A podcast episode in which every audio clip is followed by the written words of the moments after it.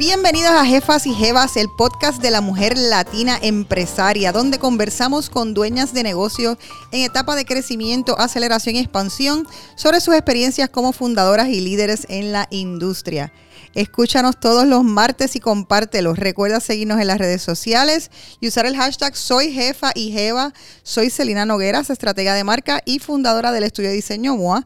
Y hoy tengo a mi lado a la super jefa Lurimar Rodríguez, CEO de las tiendas Roma. Hola Celina, gracias por la invitación. Gracias por haber aceptado y por estar con nosotros hoy hablándole a todas las jefas y jevas que nos escuchan todos los martes. Eh, vamos a empezar a hablarles un poquito eh, de tu trayectoria a nuestras escuchas. Eh, hace dos años y medio eres la CEO de las tiendas Roma. Así es. Tiendas Roma tiene para hombres, mujer y plus size. Y plus, y ahora estamos incursionando en niños, así que solo empezando por ahora, así que de todo un poco. Y, pero antes de eso, dedicabas a recursos humanos. Sí, mi carrera desde que estudié y hasta hace poco ha sido en el área laboral. O sea que en ese sentido, y me decías y me contabas que trabajabas para muchas eh, corporaciones grandes, eh, que se llamarían megacorporaciones o, corporaciones multinacionales, multinacionales correcto.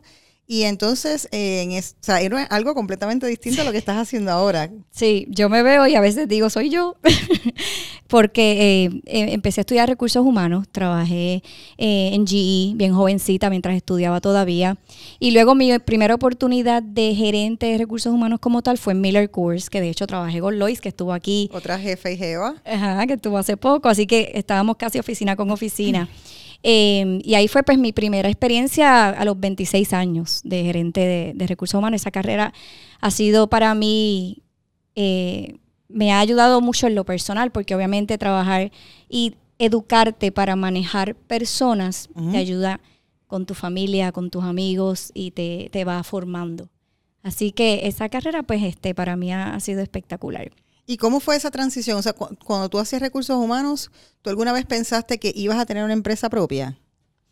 No, fíjate, en aquel momento este, yo me veía en el área de recursos humanos y me veía ostentando pues mayores puestos. Este, primero, sí, creciendo dentro de... Directora, senior manager, directora. Entonces, en mi fast track lo que buscaba era eso, em, porque lo que me gustaba del proceso era poder desarrollar poder desarrollar el que venía este detrás de mí.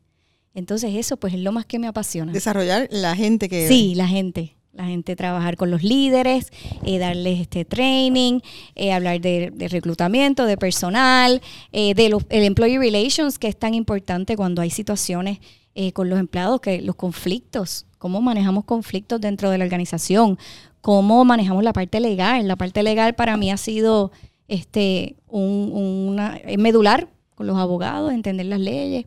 Así es que eh, estuve en curso, estuve en Medtronic, en lo que era COVID en aquel momento, y pues llegué a manejar varios países que también me abrió esa parte de diversidad e inclusión, otras personas. Bien bonito. ¿Y cómo tú te relacionabas con la moda en ese momento? Pues recursos humanos es bastante sobrio. Entonces, aunque yo tuviera ese urge o esa, ese gusto, pues mi closet, y hablaba de esto ayer con alguien, le decía, estaba lleno de suits eh, grises, azul marino, negro. Era business, faldas, pencil skirt, chaquetitas, camisas con sus lacitos aquí. Eh, pues eran los trajecitos, los de cóctel, a las rodillas. Entonces, pues realmente mi closet era así. Y par de jeans, par de shirts y trajecitos para el weekend. Pero mi vida de mi closet era business. O sea, que no me conozco. ¿Te considerabas una persona en ese momento que te gustaba el fashion o también ha sido como...? Sí, sí, me gustaba mucho. O sea, me ha gustado desde que soy chiquita, me gusta este, verme bonita, me gusta arreglarme, me gustaba comprar, pero, pero mi gusto era, ¿cómo me puedo ver bien? Executive. Ese era, esa era mi passion. Ahora pues abrieron los horizontes a, que el closet se ve bien colorido. colorida. de color y tiene, tiene más forma. Entonces, hace dos años y medio es que eres la CEO de las tiendas Roma, pero las tiendas Roma llevan 40 años en Puerto Rico. Sí. Entonces, eh, eh, fue un proceso de adquisición. Sí. Eh, cuéntanos entonces un poquito de cómo se da ese brinco y cómo entonces tú eres la que termina entonces al frente de esta iniciativa.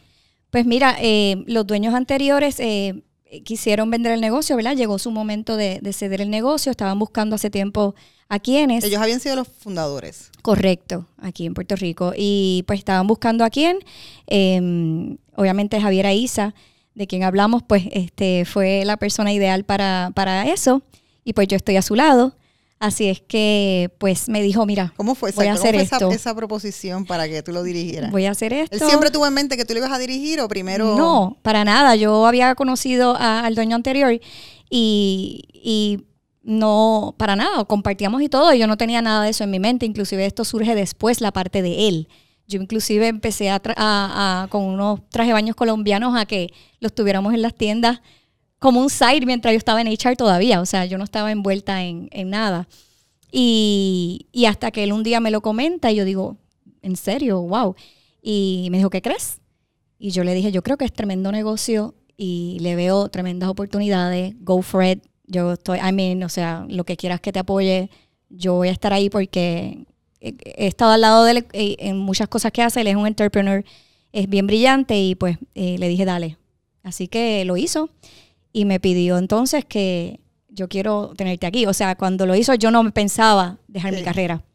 Y entonces, pues... o sea, que tú nunca pensaste salirte de, esa parte de la carrera de... No, porque cuando uno tiene algo que es, que, ¿verdad? que ya tú lo has creado tú, mujeres como nosotras, pues em, cambiarlo para algo que puede ser risky, em, pues te toma pensamiento y pero no, me, no lo pensé mucho, o sea, empecé a ver el modelo de negocio, empecé a ver las oportunidades y me fui envolviendo desde un outsider, eh, ver cómo está el negocio, qué oportunidades, vamos a los viajes de compra, cómo es, y obviamente me apasioné súper rápido. Y dije, pues ya, voy.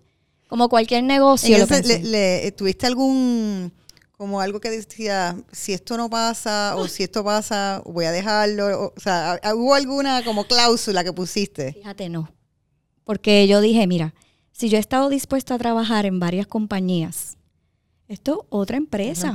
Y tengo que confiar en que voy a hacer un buen trabajo y en que él también, y en que el equipo que tengamos también. O sea, es confiar en que tú vas a hacer lo mejor que puedes. Así es que, como en nada en la vida es, está escrito en piedra y nada, como dicen, sometimes things change, pues yo estaba dispuesta a tomar ese riesgo y, y no, no he tenido esa idea si, estoy hoy aquí, yo digo, estoy aquí hoy y la vida quizás me lleva a otro sitio como me ha llevado, yo voy a hacer lo mejor que yo pueda donde esté, donde estoy hoy. Así es que lo hice tranquila. En ese sentido, eh, cogiste una empresa que llevaba ya 36, 38 años. Eh, eso no debe ser fácil. Una empresa de retail, cuando están cerrando tiendas, o sea, hoy mismo estaba leyendo el artículo eh, de Forever 21, cerrando más de 170 tiendas alrededor del mundo, no, no en Puerto Rico, sino alrededor del mundo. Eh, así es que cogiste un, reto bien grande, pero por otro lado, la marca Roma, o sea, lleva 35 años eh, ya en Puerto Rico. ¿Cómo entonces ya se da esa transición de tú analizar el, o sea, porque vienes a analizar el negocio, a identificar entonces las áreas de oportunidad y a verle potencial? El factor ganador que diferencia Roma de las tiendas retail y más los monstruos como Forever 21, es que Roma, la mercancía que trae es branded. Este, así que yo soy como un pequeño Niman Marcus en Puerto Rico. Yo tengo 11 boutiques. Yo digo, soy, Roma es la boutique más grande de Puerto Rico. Yo no soy una tienda o dos. Yo tengo 11 tiendas que cuando tú entras tienes la experiencia de boutique, eh, de, de, que son, son small shops de diseñador de high quality a un precio accesible. Entonces, yo no tengo esa competencia. Yo soy en mi categoría, yo, yo, yo, yo no tengo comparativa. O las boutiques están en otro negocio y los monstruos están en otro negocio. Entonces, yo estoy en un ocean, como el Blue and Red Ocean. Yo estoy nadando en un mar donde me siento cómoda, pero no me puedo despistar. Entonces, trato de que todas las mercancías y las negociaciones que hagamos yo tenga ese espacio, porque muchas veces uno va a, a estas grandes cadenas, y la ropa, pues, tú ves la calidad, entonces los precios, las, las ponen casi a regalarlo, y mis precios son espectaculares en base a lo que tú los puedes conseguir quizás en, en, la misma eh, Nordstrom, yo estoy por debajo. Ese, tenemos unas negociaciones que yo digo que son de más de 30 años, que esos suplidores están dispuestos a vendernos a nosotros. Y esa es la clave, el servicio los precios que hay en Roma y la experiencia, la experiencia de la tienda, porque volvemos, están muchas cerrando. Yo creo que, que la parte de abrir tiendas, mega tiendas, los gastos que conlleva eh, todos esos espacios, eh, los gastos de personal.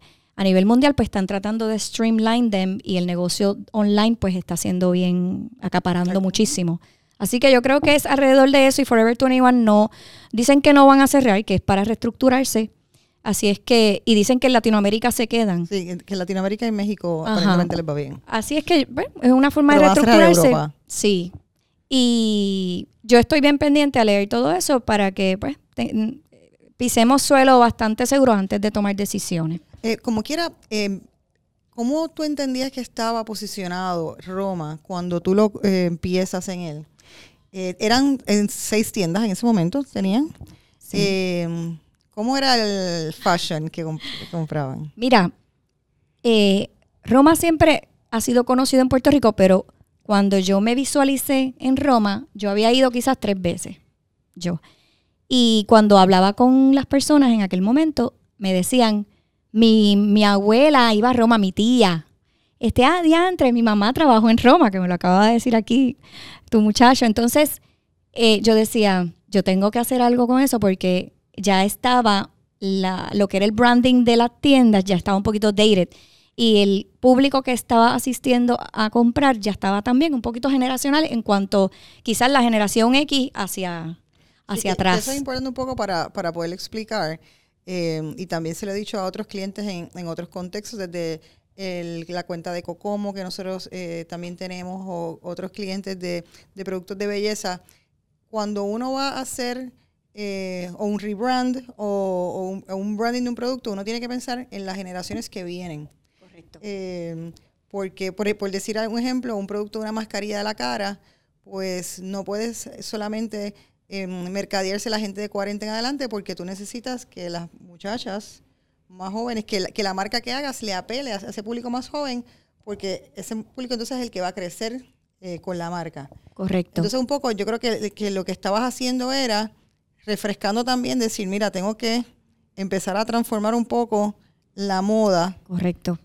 Eh, la, la, quizás la moda ya era para un público 45, 50 plus, pero yo quiero que las mamás vayan y encuentren para sus hijas. Y también que esas young professionals eh, que ya salieron de universidad y ya tienen trabajo full time, pero son jóvenes, pues puedan ir a esos trabajos eh, propiamente y que yo sea una opción. Y pues eso fue exactamente lo que me fijé, aparte de que pues en las tiendas, lo que es los maniquí, lo que es el, el logo, el, le hicimos un rebranding, ahora es negro y tiene otro shape. Y pues eso fue un trabajo de mucho pensamiento y de y que lo hablamos. Y yo creo que no nos costó mucho porque hay cosas en negocio que son como que business sense, que ya es momento. que como quiera, eh, aunque no había sido dueña del negocio, eh, venías de la experiencia del, mundo corporativo y, observabas y sabías. Correcto. claro, porque en, cualquier negocio lo que es el eh, las relaciones públicas y el, y el promover el negocio de alguna u otra forma es necesario. Entonces, pues pues me puse ese sombrero cuando trabajé en Light. Yo fui también la administraba la parte de relaciones corporativas de Don't Drink and Drive y la parte de los anuncios, todos de marketing de, de esa partida, yo los manejaba. Así que en cierto momento hacía el marketing y el HR y me ha venido súper bien. ¿Cómo tú sientes que ha cambiado si, si en algo? Eh, porque decías que en tu época pasada eh, te vestías de suits y colores oscuros, de seguro sobrios. Hoy en día, para lo que tú compras y traes a la tienda, ¿tú entiendes que la vestimenta incluso del mundo corporativo se está transformando o todavía eh, hay dos mercados distintos?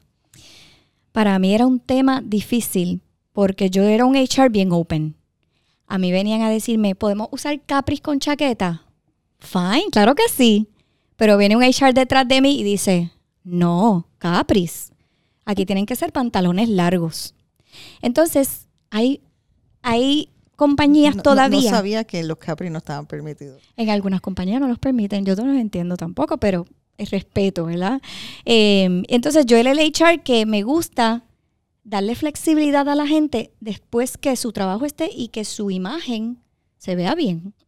Pero en las compañías todavía hay mucho, eh, pensamiento cuadrado en cómo pueden permitir que sus empleados se vistan.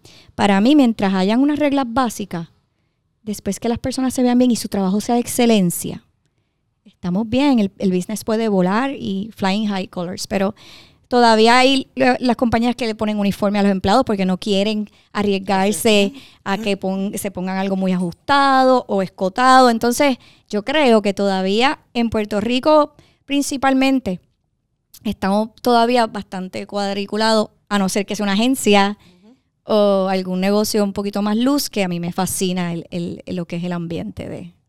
Entonces, ¿cómo fuiste transformando? Cuéntanos de las transformaciones que empezaste a hacer una vez entonces te conviertes en la CEO. Pues junto con Javier, porque realmente nos hemos dividido el negocio, aunque él se mantiene trabajando, ¿verdad? Como vicepresidente de una empresa importante en Puerto Rico, este, nos dividimos. Porque yo creo que si tienes si estamos los dos, pues es, retante, pues tenemos que divide and conquer. Él ha cogido la parte de caballero y prácticamente Roma era... compras de caballero. Sí, prácticamente Roma era más dama, 80%, y, y poco caballero. Eh, él ha, tomado Caballero y en dos años y medio ha transformado Caballero las líneas que ha traído, eh, todo, todo lo que ha traído. billboards de marcas, eh, particularmente para caballeros. Sí, y lanzaron una línea que se llama Mad Shock, que es como un gorila.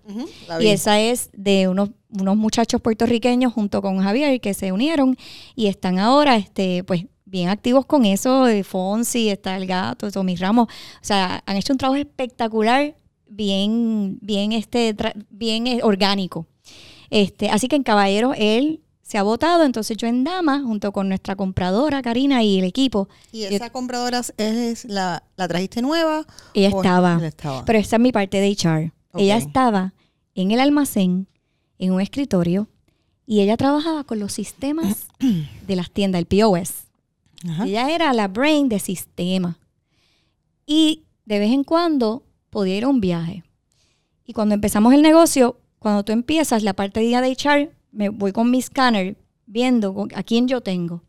Y a veces solemos buscar estrellas afuera, pero tenemos estrellas internas, que si no identificamos dónde está la capacidad y el talento, ahí se quedan por siempre. Así y que, eh, yo quisiera que eh, apuntemos sobre eso, porque creo que eso es una disciplina. Sí. Eh, que gente a lo mejor que no estudió eso, eh, no está familiarizado y es sumamente importante para cualquier negocio.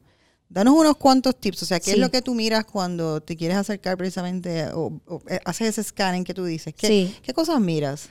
Mira, yo miro la disponibilidad y el cuán entusiasmado ese empleado puede estar y envuelto en lo que está haciendo. Por ejemplo, cuando nosotros empezamos, hay un grupo que está en establecido.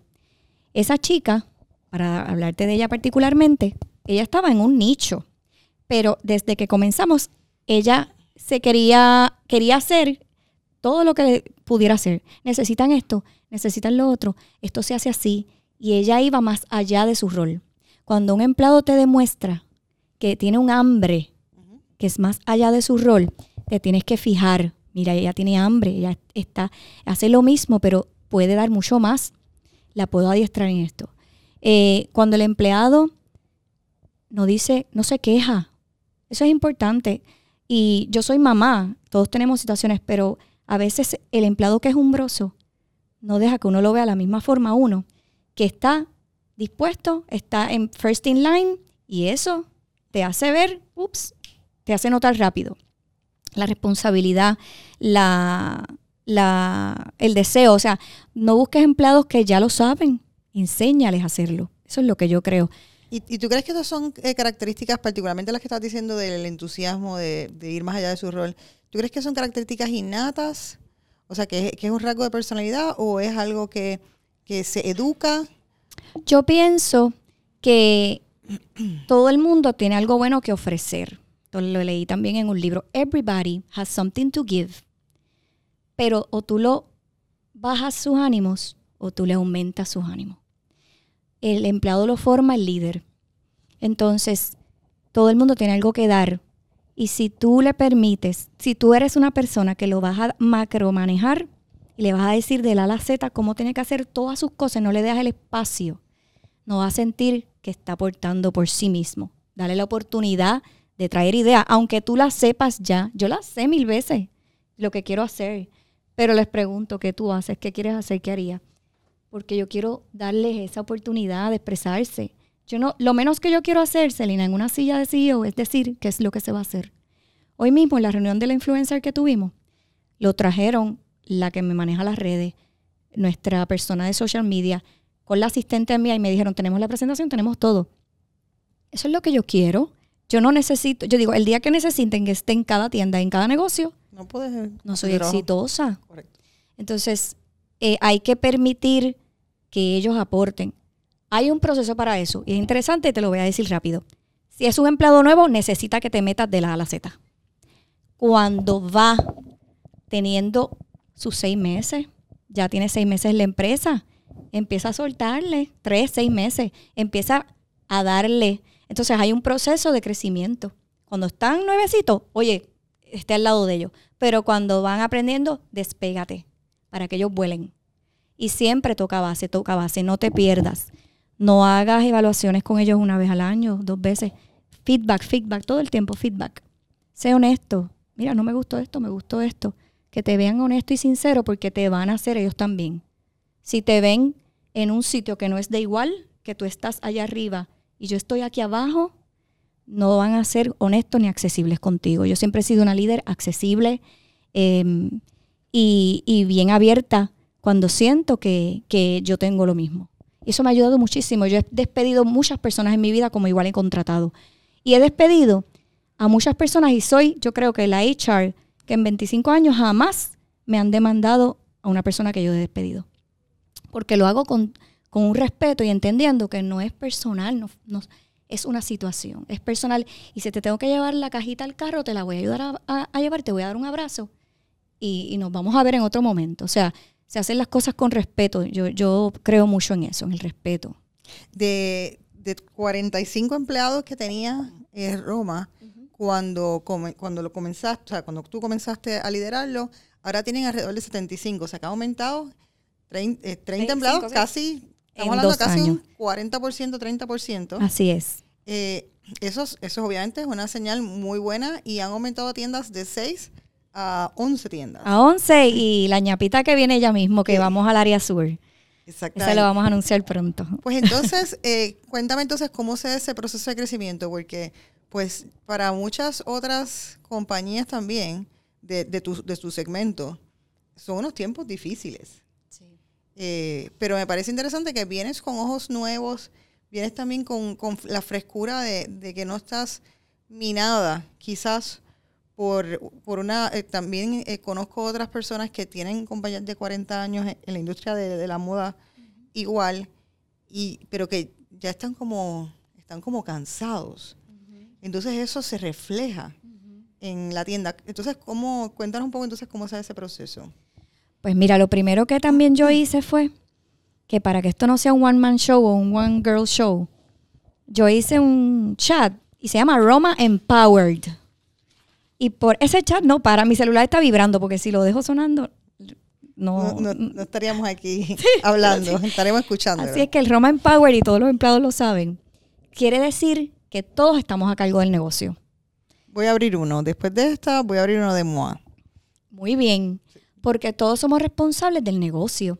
Así es que hay días que es verdad, John Roma lleva 40 años, pero eh, la gerente de la tienda de Barceloneta, que lleva con nosotros ya eh, sus quizás año y medio, eh, Barceloneta ha recibido muchos cambios, ese centro comercial, y ella es una innovadora en su área. Entonces, yo dejo que cada uno sea líder en su área y se dirige. Pero el Roman Power me permite seguir manteniendo esa cordura para manejar el negocio con Javier desde el punto de vista estratégico, de reuniones, de viajes, de localizaciones y que el day to day, mi gente que está joven, eh, que, están aprendiendo de negocio, eh, que quieren desarrollarse, puedan ser líderes en sus propias áreas. Así que yo pienso que aunque yo quizás llegue el momento que me pase eso, this is not my show. This is our team show. So, con tanta gente joven, creo que, rodearme de eso no, no, me va a dejar sentirme quizás de esa forma de que no, no lo quiera seguir. Yo creo que vamos a, seguir ese legado. ¿Y, y cómo ha cambiado entonces la forma de compra de ropa desde que tú estás? Pues este, en el primer viaje, eh, la forma en que era era que el dueño anterior iba con una compradora y iban juntos, juntos. Así. Entonces, eh, creamos una estrategia y dijimos, bueno, somos cuatro. Eh, vamos a andar en pareja y entonces eh, vamos a dedicar, que yo dije, ¿cuál es el budget de compra? Este. Bueno, pues de ese budget yo quiero un 30% para nuevas líneas. Porque íbamos con un budget a comprar a los mismos suplidores. Así que lo primero que hice fue una reunión y dije, quiero un budget para nuevas líneas y de esas líneas yo quiero tener la oportunidad de verlas. Así que me acuerdo como ahora en ese primer viaje eh, que me fui caminando, mirando, Era tu primera vez que visitabas un... un trade Un show, trade de- un trunk show de ropa, así que yo estaba en el paraíso, ¿Era en Las Vegas o en...? en Las Vegas. Y entonces cuando entré y vi, y wow, fue una, una experiencia bien preciosa. Este, es bien cansón, hay que caminar y hay que trabajar duro from morning to night, pero eh, salí bien complacida y dije, yo no hacía esto y, y yo estaba segura que, que eso era lo que yo quería hacer. Así que conseguí una línea española de zapatos en ese mismo viaje que nos va espectacular. Ayer estaba con ese suplidor en la oficina, con Tomás, eh, en ese show y algunas eh, líneas adicionales que todavía las tenemos. Y para mí esas tres nuevos suplidores fueron mi bebé. Y nos, nos fue espectacular con esas ventas de ropa de esas líneas. Así que ¿Y cómo se van dando cuenta entonces que quieren abrir entonces otras eh, tiendas? ¿Cómo Pues, se da esa por- primera que abriste de- después, la, la séptima? Pues mira, yo le, yo soy de Dorado. Entonces yo decía, el Mall de Barceloneta tiene tiendas de designer clothing en aquel momento, ¿verdad? Y todavía. Y yo le dije, para lo que es Roma, yo creo que es bueno poner un spot allá, más cerca de Arecibo y del área allá, porque tenemos una oportunidad junto con las tiendas de allá de, de estar. Y Abel dijo, pues dale, vamos a abrirla. Y pues abrimos esa, que todavía está y nos va muy bien. Condado, la Loíza. La Loíza es un happening espectacular. El, el Esta hotel. es una localización bien privilegiada. buenísima. Entonces, ese local ahí había sido de, de comida. De Montefresco. Ajá. Y había habido, creo que una pizzería en algún momento. Entonces, no. Pues. Y cuando pensamos, está el hotel, justo ahí. eh, y tenemos toda esa clientela que va y viene. Tenemos un gimnasio arriba Leaf, de Lyft, que, que hay muchas damas. Entonces, pues, Javier es el as de las cuestiones de los locales. Ah, Ahí él se tira, él, él- él es el que, el que hace las negociaciones. Entonces me llama y me dice, ¿dónde estás?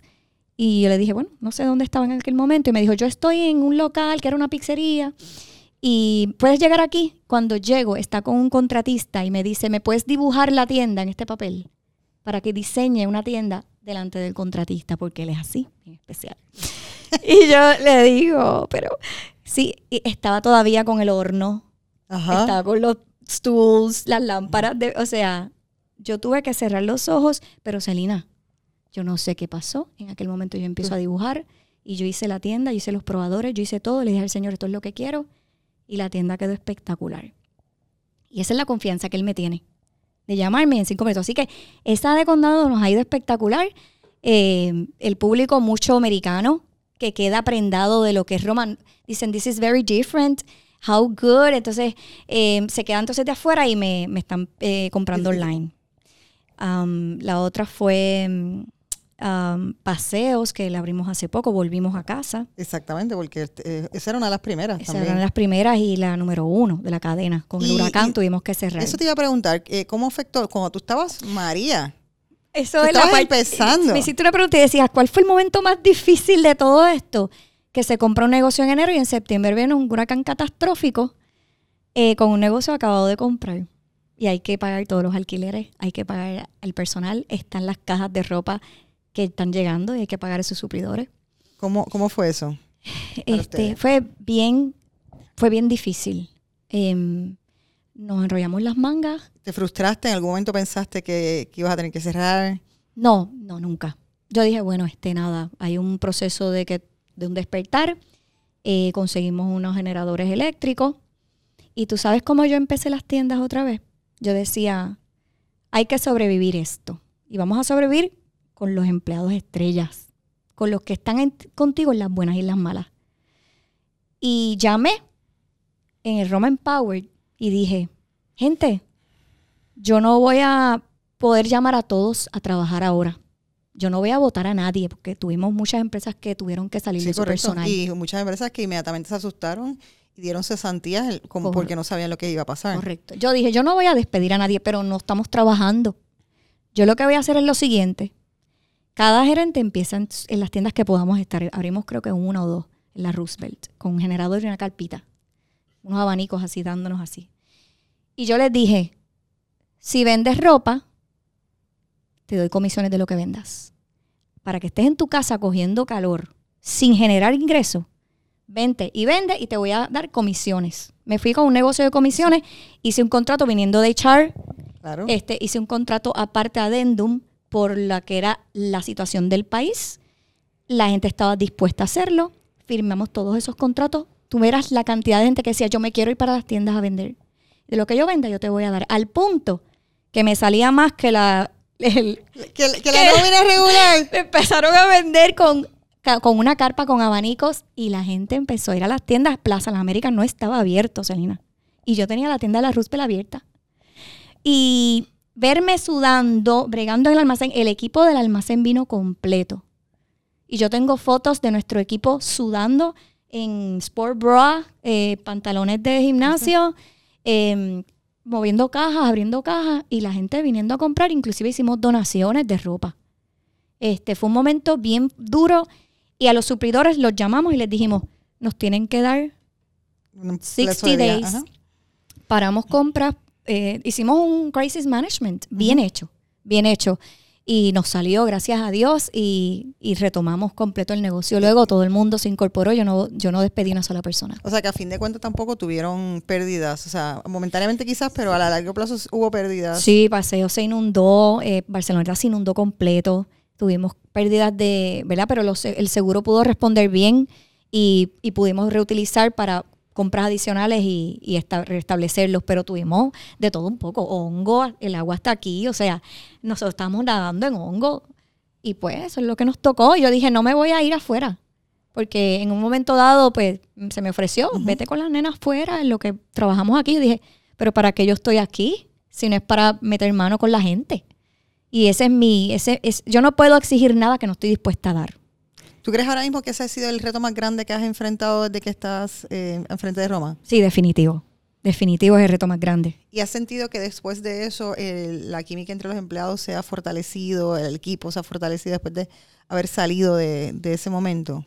Yo pienso que fue difícil ganarse un equipo que llevaba muchos años con los dueños anteriores y darse a respetar y que entiendan que estoy aquí para, para seguir esto y no estoy en contra, estoy a, a tu favor. Este, y yo te digo honestamente que, que mi equipo de trabajo, nuestro equipo de trabajo, somos espectaculares. Em, y, y al vernos de tú a tú con ellos, aquí no hay línea, no hay ninguna línea, somos un solo team. Somos un solo team. Eh, tienen también tiendas Plus, ya hace varios años. Sí.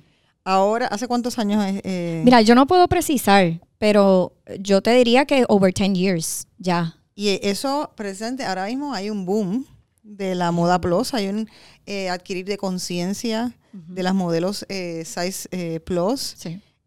Curvy. co- como, exacto, curvy. Háblame un poquito de, de esa tendencia, cómo estás viendo el mercado y los cambios. Mira, eh, sí, definitivamente yo creo que Roma fue de las primeras tiendas en tener una selección bastante amplia o inclusive una tienda completa aparte de las cadenas americanas. Eh, y comprar ropa para Plus es un reto. Es más, comprar ropa para todo público es un reto bien grande para mí porque pues yo soy yo. Ajá. Así es que ese público, este, hay una portavoz bien grande que para este público que es Susan Ujaque. Claro, eh, estuvo aquí también. jefa Y ella se reunió, yo creo que a los seis meses de yo estar en Roma, y se sentó conmigo y me dijo, esto, esto, esto y esto. Yo necesito esa voz del experto, del Claro. subject matter expert. Entonces, ella había tratado anteriormente y no se había dado, y yo le abrí esas puertas para que ella pues, pues, me pudiera dar consejos a mí, Ujú. que estoy empezando otra vez este, en este negocio, pero yo trabajé jovencita en retail. Y volví y la escuché mucho. Eh, así es que esas compras eran bastante, ¿cómo te diría yo? Bien encubiertas la mercancía, bastante también para Mucho un público. print. Mucho print y todo cubierto. Pues ya la curvy, la, la, la, mujer se está atreviendo y quiere pues lucir sus mangas finitas aquí, sus faldas cortitas y, y, sus trajecitos. Entonces hemos abierto también ahí a que sea mucho más moderno, más, más atrevidito y más juvenil este, en ese aspecto y estoy apoyando en lo que puedo, ¿verdad? La gestión para ese público. Y en ese sentido, sigue todavía Susan, de vez en cuando da consejos, tiene... Yo estuve en un show, en este año no pude estar en su show, pero ah, em, Susan hemos hecho el, su closet con ella, ella ha hecho post, ella ha ido a mi tienda y ha hecho su casting de modelos para su, su show del centro de convenciones, lo hemos hecho en una de mis tiendas para ver las modelos en San Patricio. Entonces, nos hemos colaborado mutuamente eh, en varias cosas. Y pues yo me siento cómoda con lo que estamos haciendo ahora mismo en Plus. Este, siempre hay oportunidad porque los suplidores son bien difíciles. Yo les digo, ¿por qué tú no abres y hablo con ellos? Mira, esta ropa está bella, ¿la tienes Plus? No, no la tenemos. Entonces, buscar el suplidores para Plus, eh, bien retante, lo, lo, dicen mucho en estos shows grandes, una de las quejas más grandes es esa. la, la... Y que también, la otra cosa es que el el plus o el curviness de una mujer americana no es lo mismo que el curviness de una mujer latina. Latina. Y, el cuerpo ninguno, grande arriba, quizás pequeño abajo, que es lo que Susan dice. Puede ser curvy porque por ahí grande abajo, pero eres bien finita arriba. Entonces, o tienes una este super cintura. Ajá, y entonces pues necesitas grande, correcto. Así es que eh, es, un reto grande, pero pues este nos aseguramos de buscar líneas nuevas todos. Yo viajo varias veces al año y en todos los viajes yo tengo en mi mente no se me olvida, tengo que dedicarle a PLOS. Y yo le tengo una promesa a mis gerentes de PLOS, que ya lo saben, este, que yo no me olvido de esas tiendas y de ese público. Al contrario, quiero, quiero mejorar cada día en ese aspecto. Así que siempre los shows voy, eh, no nos olvidemos, nos falta poco y no hemos visto PLOS. Sabes que estoy bien pendiente de eso. Entonces, otro cambio importante que está ocurriendo es el negocio online y obviamente también las redes sociales, particularmente Instagram, ha cambiado la forma en que uno hace shopping. Eh, ¿Cómo has visto ese cambio? Cuando tú cogiste eh, Roma, ¿no tenían Instagram? Así es que habías abierto el canal de Instagram y hace dos meses lanzaste la página web de venta online. Sí, existía un Instagram, pero era eh, casi nul, era casi nada, por eso digo que no, no, no había. Así que llevamos un año bastante fuerte y mira lo que hice. Yo dije, bueno, ¿quiénes son los expertos en las redes sociales? Los millennials y ahora los, los, los centennials. Así es que eh, empezamos en la oficina con nuestra asistente a que ella part-time trabajaba en redes sociales, pero realmente un negocio necesita un full time y no es 8 a 5, es que te vas a tu casa por la noche y tienes que responder y tenemos que tener un engagement 24/7. Así es que después de que Rachel, que es mi eh, super Rachel, empezó las redes, yo le dije, em, vamos a contratar dos millennials. Y tengo una chica que está estudiando en Sagrado y tengo un chico que estudió fotografía y arte y tengo un small shop dentro de la oficina y hice un estudio fotográfico. antes Roma tenía que contratar fotógrafo, tenía que contratar el, los, ads para que me, lo, me, hicieran los ads que estoy publicando cada semana en revistas, en, en periódicos. Entonces, el gasto de marketing por ahí se va. Que prefiero desarrollar a alguien interno, alguien que conoce mi marca y estos dos chicos en un año, en, bueno, en nueve meses han hecho un trabajo tan espectacular y yo todavía digo, estamos aquí, estábamos aquí, estamos aquí, todavía tenemos mucho por mejorar. Pero lo mejor que hice fue traer esa sangre que me fascina. Y vi también que estás haciendo como unos, estás eh, como un rack de ropa y estás hablando de ella y todo en, tus redes sociales. Sí, lo que nunca imaginé, yo digo, yo no tengo ese wording, realmente tú ves, yo no tengo un wording, yo tengo un wording más business. El wording de fashion pues se me hace un poquito difícil, pero yo pienso que mientras más natural, Correcto. Las mujeres de hoy en día, no todas tenemos el wedding, vamos y nos gusta algo, nos lo ponemos y con qué pega. That's it. Pues eso es lo que yo quiero de Roma. Yo no quiero convertirme en la mujer más trendy de este país, no lo voy a hacer. Yo, yo soy muy yo, pero sí quiero que yo me pueda ver en la tienda, que sea algo natural. Entonces, pues sí, estoy haciéndolo porque eh, dicen que, que, no es lo mismo ver un post de foto a que yo le ayude a qué llegó y con qué pega. O sea, y es mucho más como que fácil para, para atraer la atención a que vengan a la tienda. La parte de la venta eh, de la página web, eso es un mundo aparte. El shop online. El shop online. Sí. Es decir, un mundo aparte quiero decir un negocio aparte, en términos Sí. de que... Eso es otra tienda. Exactamente. Sí. Hay mucha gente que, que viene a MOA a veces y me dice, no, es que yo quiero montar una tienda online y, y veo en su vocabulario esta sensación de que nada, eso pues eso es súper fácil. Eso con que me hagan la página web, eso funciona solo. Eh, y no se dan cuenta que, que eso tienes, tienes que recibir las órdenes, tienes que fulfill them, tienes que ir al correo, tienes que pensar en las devoluciones, tienes que tener políticas de devolución, tienes que estar subiendo y promoviéndolos, tienes que estar poniendo anuncios, o sea, funciona como una tienda completa. Así es. Eh, es, es un modelo de negocios en sí mismo. Eso es un modelo de negocio con su propio inventario em, y con, su, con sus situaciones. Yo, los lanzamos hace dos meses y como tú dices, bien lo sabes con tus clientes, este, easy to say, eh, really hard to maintain. Nosotros lo que hacemos es que no todo mi inventario está en la tienda online. Así es que yo decido cuando llegan eh, mercancías, qué cositas vamos a subir online, porque yo pienso que mi yo no deseo que mi tienda online sea tan huge como lo es la tienda de paseos, que son 10 mil cuadrados, es imposible. Pero sí quiero que esos hot, hot stuff que está ahora, que son un super turnaround, que entra y sale, pues esas cosas yo las puedo tener. No tengo, por ejemplo, un traje formal couture que sé que tienen que venir a medírselo a la tienda, que hay que cogerle. Entonces, es, es- son esas piezas más fáciles las que yo he decidido poner por ahora, así que hay pocas piezas en la tienda online.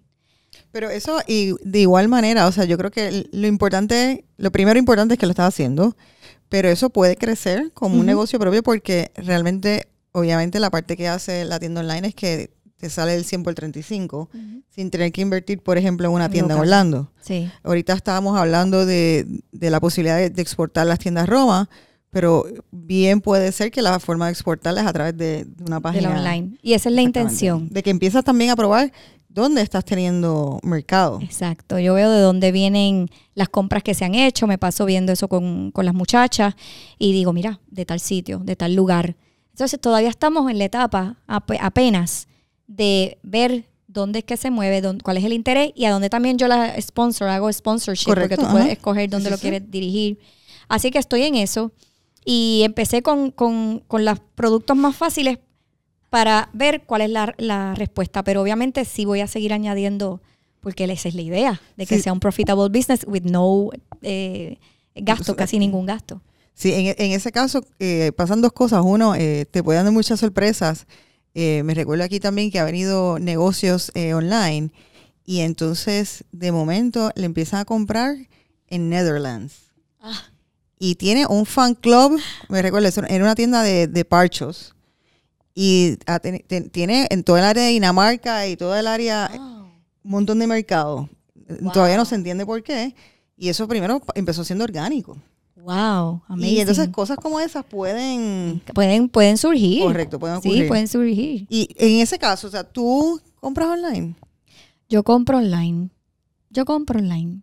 Yo estoy mucho en las redes. Yo, yo creo que es sumamente importante hoy en día. O sea, la, la persona también que trabaja mucho, por ejemplo, sale tarde de trabajo a las nueve de la noche que está mirando. En mi HR World, Ajá. antes de Roma, yo compraba online. No compraba nunca casi en tienda. He tenido dos, dos niñas pequeñas. O sea, para mí yo no tenía tiempo. Yo compraba online.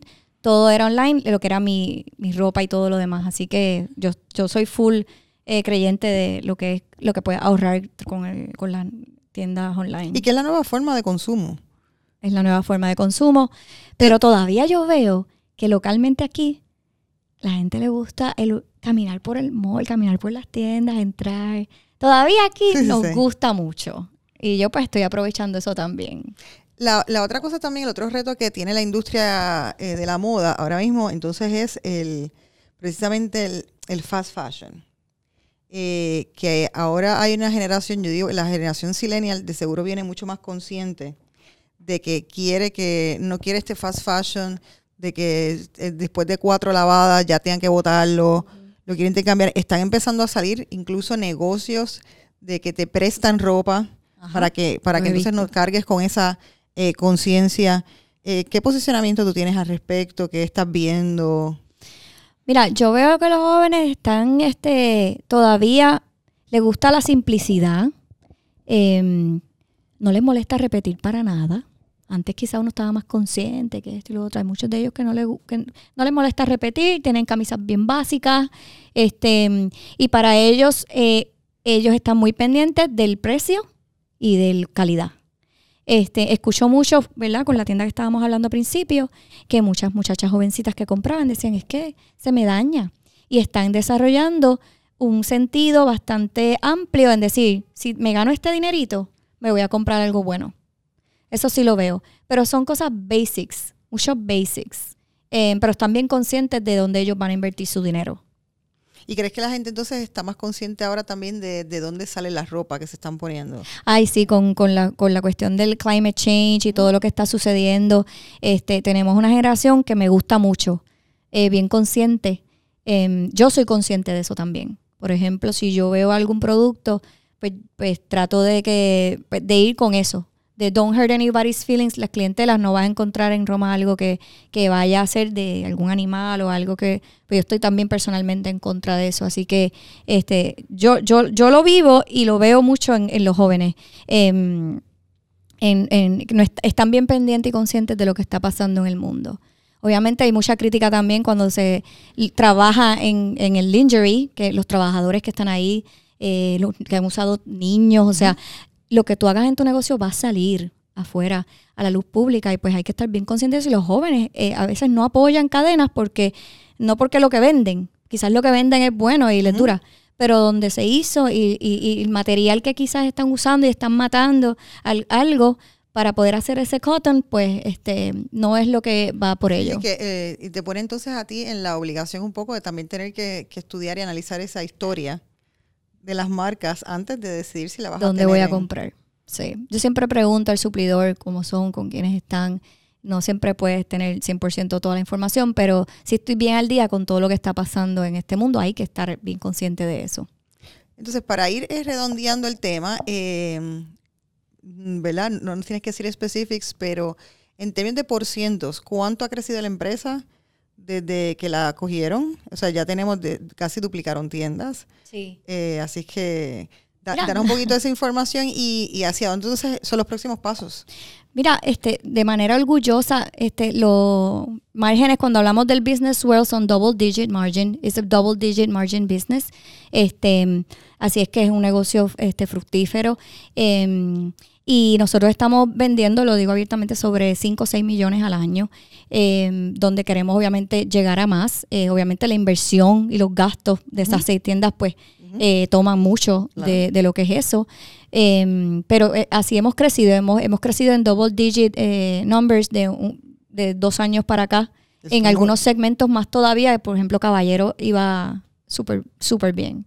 Así que estamos, estamos bien contentos. todavía están, están sí, yo lo veo por segmentos. Caballeros, cómo va. Obviamente uno lo ve así, en total, pero caballeros, cómo va esta tienda versus esta. Y tenemos este nuestras áreas de oportunidad como todos, este por sectores, por áreas, pues a veces quizás están un poquito flat contra año pasado, pero en, en completo hay eh, segmentos yendo sobre doble dígito y en margen general también. Y por último, entonces, ¿qué es la próxima etapa y qué necesitan para, llegar a ella? Pienso que la próxima etapa inmediata es la, tienda en el área sur. Em, eh, próxima etapa, seguir haciendo colaboraciones y seguir este, eh, atrayendo a la generación más joven. Creo que eso no es, una, una, etapa que es a medio y largo plazo. Entonces no lo vamos a conseguir en poco tiempo, va a ser un trabajo ¿Van a incursionar en diseño de... ¿Hay alguna ropa que ustedes la diseñan o tienen partners de diseño? Buena pregunta. Nosotros, los suplidores nos ofrecen mucho hacer el own brand, porque pues por la capacidad de compra, em, pero nosotros hemos querido mantener nuestras marcas. En vez de hacer una marca Roma, pues mi, mi, negocio es brands. So, yo quiero seguir eh, teniendo brands reconocidos en la tienda. Em, y sí, hay algunas cositas que podemos hacer por nuestra cuenta que estoy empezando a explorar. Em, pero no puedo decir mucho, pero eh, pudiera ser interesante con algunos influencers y cositas así. Me parece genial. ahí tenemos como un semi, semi tip que nos dieron por ahí. eh, interpreten el resto. Eh, bueno, pues vamos ahora entonces un poco a hablar de la parte de rituales. Esto es una serie de preguntas rapiditas de tu estilo de vida. Eh, así es que esta se la digo sin pensar, te la hago rapidito para que no las pienses mucho, para conocerte un poquito mejor. ¿Te consideras una persona extrovertida o introvertida? De las dos. Hay un término ¿Cuál es? Cuéntame. este, que yo dije, esta soy yo. Em, eh, introvert, algo así. Introverted. Algo- no, no, no, no, No, don't copy me. Pero hay una definición que tenemos, mira a ver si lo puedes buscar en. Google, en lo que estamos aquí, yo no quedo mal. Que es when you are both. Depende de la situación. Yo puedo Ah, pues estar. yo soy así entonces también. sí. Y entonces yo puedo estar hoy, La que gente hablo no me cree que yo soy contigo. introvertida. Yo lo soy también, mucho. Pero yo me trepo en una tarima delante de 10.000 personas que lo he hecho y hablo Brutal. como si fuera un artista. Ambivert. Ambivert. Yes, that's what I am. Este, y digo, soy yo. Pero cuando estoy en un grupo y voy a entrar y son tres personas nada más y yo entro, hola. Entonces, pero con 10.000 personas enfrente, bailo, canto, hablo, adiestro. Es una cosa bien extraña. ¿Haces networking? Eh, tú dices con outside, like socializing. Sí, el networking de, de trabajo. Pues empecé hace poco. Empecé hace poco a hacer actividades en las tiendas. Estoy llamando a público por Instagram. Vengan, quiero conocerlas. ¿Quiénes son ustedes? It's not me. Pero creo que tengo que sacar esa parte. Y entonces, sí, tengo que hacerlo. Es parte de. Eh, No me nace natural. Pero lo estoy haciendo y me está gustando. Pues dije, mira qué chévere. Conocí a fulana, conocí a fulana. Y, y me, me gusta, me, me está gustando mucho. ¿Pero lo estás haciendo entonces ahora mismo? En, en Por el negocio. el negocio. Sí. Muy bien. Pero en lo familiar, tengo mi núcleo que es como que súper minúsculo. ¿Cuál es tu rutina en un día de trabajo? Ninguno es igual, solo sé que llevo a mis hijas al colegio, me levanto bien temprano. Ahorita nos contaste que tienen... De eh, tiene nueve y seis. Y entonces, pues nada, mis hijas eh, las llevo al colegio y puede ser que mi agenda pues tengo reuniones, tengo viajes, pero un día normal, por ejemplo, voy a la escuela en las niñas, salgo, eh, quizás hago ejercicios o no, dependiendo, eh, voy a la oficina, atiendo varias cosas, quizás voy a, la- alguna tienda eh, y en la tarde pues vuelvo a, a la casa o voy a casa de mis padres, entonces atiendo muchas cosas a la misma vez, ¿Cuánto tiempo inviertes en las redes sociales? Mucho. ¿Personal o de trabajo? De las dos, porque ahora con, con el negocio, quizás en lo personal, no tanto, pero tengo un Instagram que es mío personal, que es privado. Si me piden por ahí, no me. Y ahí tengo los posts de mi familia. Pero en el que abrí este de Lowry Mer, pues lo estoy haciendo como un puentecito para Roma. Correcto. Y me está gustando mucho, de verdad tengo que aceptar que, que me levanto y da un ratito y lo miro y veo Roma y qué está pasando y con las tiendas y el post me gustó, no me gustó y me paso en comunicación con las muchachas a ver qué veo, qué no veo. ¿Y te, qué red te gusta más? ¿Cuál es la más que usas? Instagram me encanta. Sí. ¿Qué cosas son para ti imprescindibles en un día de trabajo? Ay, celular, em, zapatos cómodos. Me puse esto en el carro. Quiero que lo sepas que ando con una eh, Ah, con flats. para todo lo Ah, de las hoy. mujeres hacemos eso. eh, es- Lo tiramos saben. ese sidekick de vez en Sí, cuando. ya sabes. Este, zapatos cómodos, mi celular, em, eh, maquillaje que lo tengo en el carro porque salgo de casa y si no lo tengo se me fastidia el día. Este, pero yo creo que obviamente todo el negocio corre en el celular. Yo, yo, yo pienso que, que sin eso no corremos. ¿Qué superpoder quisieras tener? Oh my God. Maybe, maybe el de poder este influenciarlo nature, como fuego, hielo, agua. Eh, pienso que pudiera haber resuelto un montón de cosas que han Eso pasado. es un excelente. Nadie nunca nos había contado ese superpoder. Pues yo pienso Porque eso eso- porque digo, el fuego de la de, que hubo Lo hubieras apagado. lo hubiera apagado. Entonces ahora el huracán pues lo podría controlar y no, no sufrirían tantas personas. entonces. Está muy bonito. Si te sobrara más tiempo, ¿qué harías con él? Me sobrara más tiempo. Probablemente escogería estar más con mis papás y con mis nenas. ¿Qué música estás escuchando ahora mismo que tienes pegada? Yo escucho de todo, me gusta de todo. Y no es que esté pegado, pegado, pero me fascina. la- Maroon 5 me fascina. de, Girls like you, go around guys like me. Y por último, eh, ¿qué, ¿Tienes assets diversificados? ¿Tienen, ¿Alguna vez te han enseñado de finanzas o cómo has aprendido del tema? He cogido varias charlas este, con varias compañías. Este, sí, obviamente en mis trabajos siempre he tenido stock options y inversiones en cuanto a eh, 401k y demás. Pero fuera de eso, no he hecho nada más. Se han, eh, se han presentado oportunidades de negocios y demás, pero eh, no, no los he decidido. Todavía tengo al presente oportunidades que estoy considerando, a ver, porque yo sé que, es importante, pero todavía I'm thinking about it. ¿Y en qué entonces le recomendarías a las mujeres invertir su dinero? Su dinero. Mm, bueno, yo pienso que debe llegar una edad en que tú no tengas deuda.